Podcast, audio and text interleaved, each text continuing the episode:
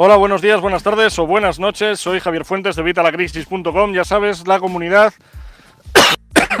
Empezamos bien. Perdón. Te decía que soy Javier Fuentes de Vitalacrisis.com. Ya sabes, la comunidad con más de 20.000 infoemprendedores, más de 20.000 personas interesadas en mejorar sus finanzas personales y las de su negocio. ¿De qué vamos a hablar hoy? Bueno, pues lo has visto en el título. Te voy a hablar del concepto de las 10.000 horas. ¿En qué consiste esto del concepto de las 10.000 horas? Bueno, pues parece ser que según los expertos... Perdón, estoy con una carraspera. Ay, es esto del invierno, ya sabes, los catarros y todo eso que se van arrastrando.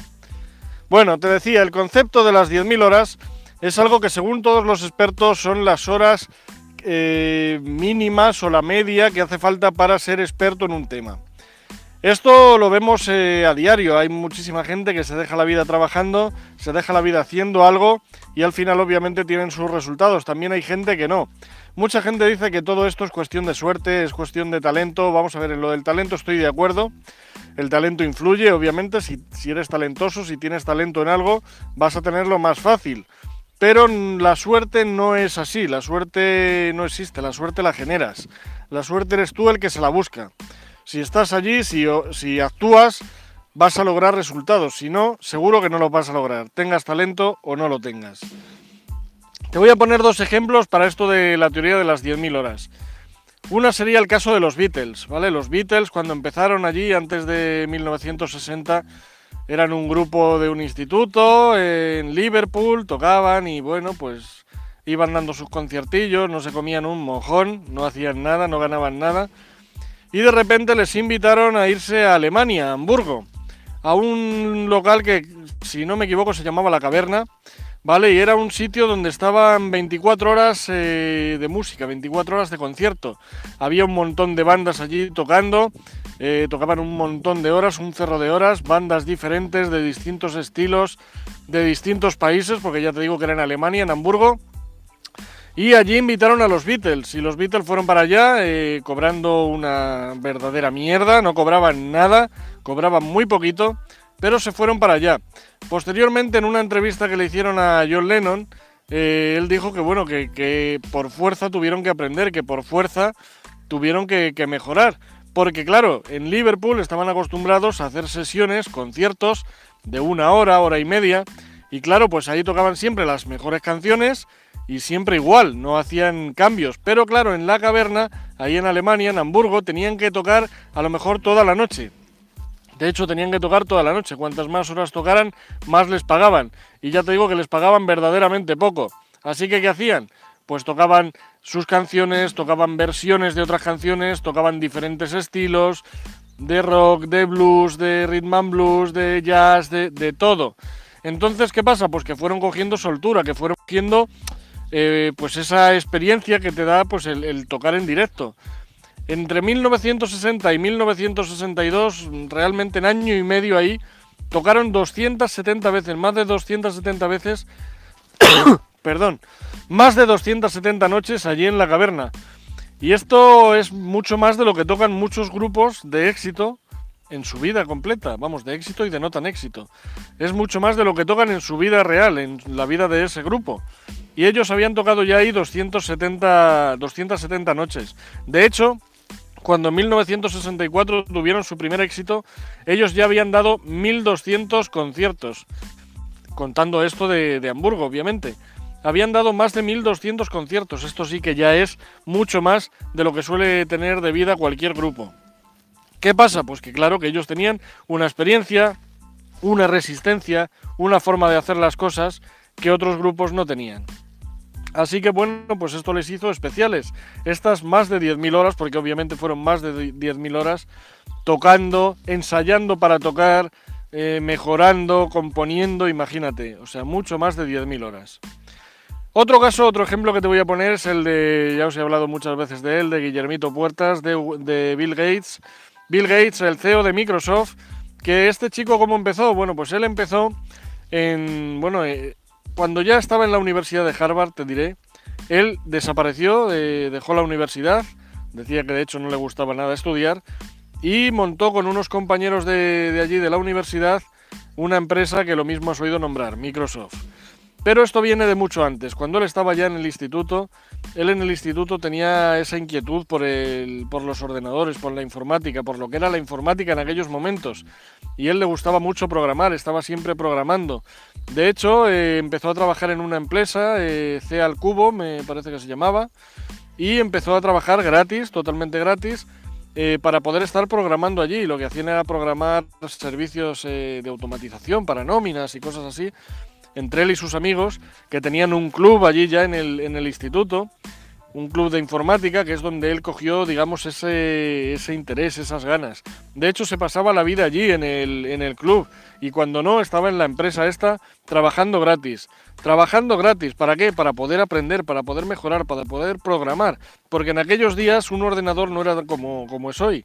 Tener un ordenador era muy complicado, entonces esta empresa tenía el ordenador y él podía trabajar en ese ordenador a cambio de trabajarles gratis para la empresa.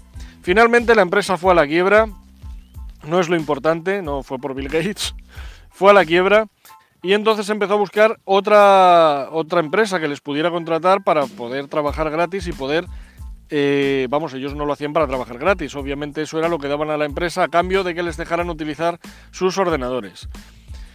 Posteriormente, la Universidad de Washington eh, compró un ordenador, gastó 3.000 euros, 3.000 dólares de la época, en comprar el primer ordenador de la Universidad de Washington y él a cambio de, bueno, pues eh, a cambio de nada, él mientras estaba allí estudiando, él se dedicaba a, trabajar allí, a estar en el ordenador programando constantemente. Decía que no iba ni a educación ni a educación física para estar allí programando y siempre programando y una y otra vez y mil horas y dos mil horas, tres mil horas, seguía programando. Todo por su interés, por la afición que tenía por esto y porque le gustaba. Luego llegó a la Universidad de Harvard, la dejó, montó Microsoft y lo que sucedió ya es otra historia. Esto es algo que, bueno, habrás visto, si te pones a echar cuentas, echó también muchísimas más de 10.000 horas. Muchísimas más de 10.000 horas. Y luego hay más factores, obviamente. No todo es esto.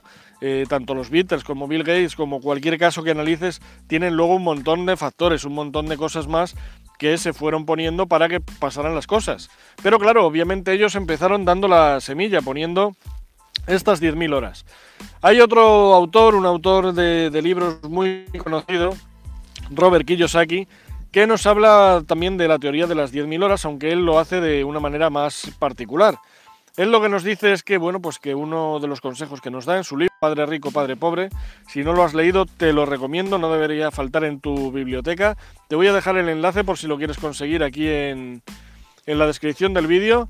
Te voy a dejar el enlace al audiolibro para que lo oigas totalmente gratis y debajo para si quieres también coger el, libro físico, el libro en papel. Impresionante este, este libro, de verdad. No debería, vamos, deberías leerlo. Esto es un libro fundamental para cualquier emprendedor. Pues en ese libro, eh, Robert Kiyosaki, uno de los consejos que nos da es que trabajemos para aprender que trabajemos aunque sea gratis, aunque sea cobrando muy poco, aunque no sea realmente a lo que nos queremos dedicar eh, finalmente, pero sí para adquirir el conocimiento. Por ejemplo, él para aprender a vender estuvo trabajando muchísimo tiempo en Xerox como vendedor. Él no quería trabajar en Xerox, él no quería hacer nada en Xerox ni con los faxes, que era lo que en esos momentos triunfaba, o las fotocopias, las fotocopiadoras, perdón. Él no quería trabajar allí, pero se metió allí para aprender, para aprender a, vender. También estuvo en el ejército para aprender disciplina, porque él no tenía disciplina, porque él se dispersaba muchísimo. A él le gustaba mucho el surf y se dedicaba más al surf que a otras cosas. Entonces se metió también en el ejército para tener esa disciplina. Y además empezó ya a cobrar ahí en el ejército, empezó a cobrar también en Xerox. Pero uno de los consejos que nos da es que trabajemos para adquirir esta experiencia. Esta experiencia en algo que necesitamos. Nosotros queremos aprender algo, podemos ponernos a estudiar o podemos ponernos a trabajar en ello, a trabajar desde lo más bajo, cobrando muy poquito o sin cobrar, para aprender, para aprender cómo funciona el negocio desde dentro. Perdón. Por ejemplo, si tú quieres montar un restaurante, puedes ponerte a trabajar de chef, puedes ponerte a trabajar de camarero, puedes ponerte a trabajar de, de jefe de barra. ¿Para qué? porque tú quieres trabajar de eso, ¿no? Tú quieres realmente tener un restaurante, pero así vas conociendo todos los entresijos de los restaurantes, vas conociendo cómo funcionan desde dentro, vas conociendo el tema de proveedores, vas conociendo el tema de, de las cámaras, vas conociendo el tema de los pedidos, vas conociendo todo. Pues esto es un ejemplo. Como te digo, te voy a dejar aquí abajo en la descripción el enlace al audiolibro para si lo quieres escuchar. Buenísimo, de verdad. No debería faltar en tu, en tu biblioteca. Debajo por eso te voy a dejar también el enlace para lo que lo consigas en, libro físico. Fundamental este libro. Eh, padre rico, padre pobre. De verdad, no dejes de leerlo. Y nada más, espero que este vídeo te haya gustado. Si es así, ya sabes, dame like, el pulgar arriba, suscríbete, suscríbete a nuestro canal. Dale aquí a suscribirte y luego pinchas en la campanilla para que te lleguen las notificaciones cada vez que vamos publicando nuevos vídeos. Y por supuesto, si crees que este vídeo le puede ser de utilidad a alguien, compártelo, mándaselo por email, por WhatsApp, por como tú quieras. Tienes aquí abajo el botón para compartir, donde puedes compartirlo en un montón de redes sociales y en un montón de sitios más. Compártelo. Hoy estamos para compartir, para ayudar a nuestros seres cercanos. Si tú crees que este vídeo les va a ayudar, compártelo, mándaselo. De verdad, ellos te lo van a agradecer y yo muchísimo más. Y nada más, nos vemos en el próximo vídeo, un saludo y hasta la próxima.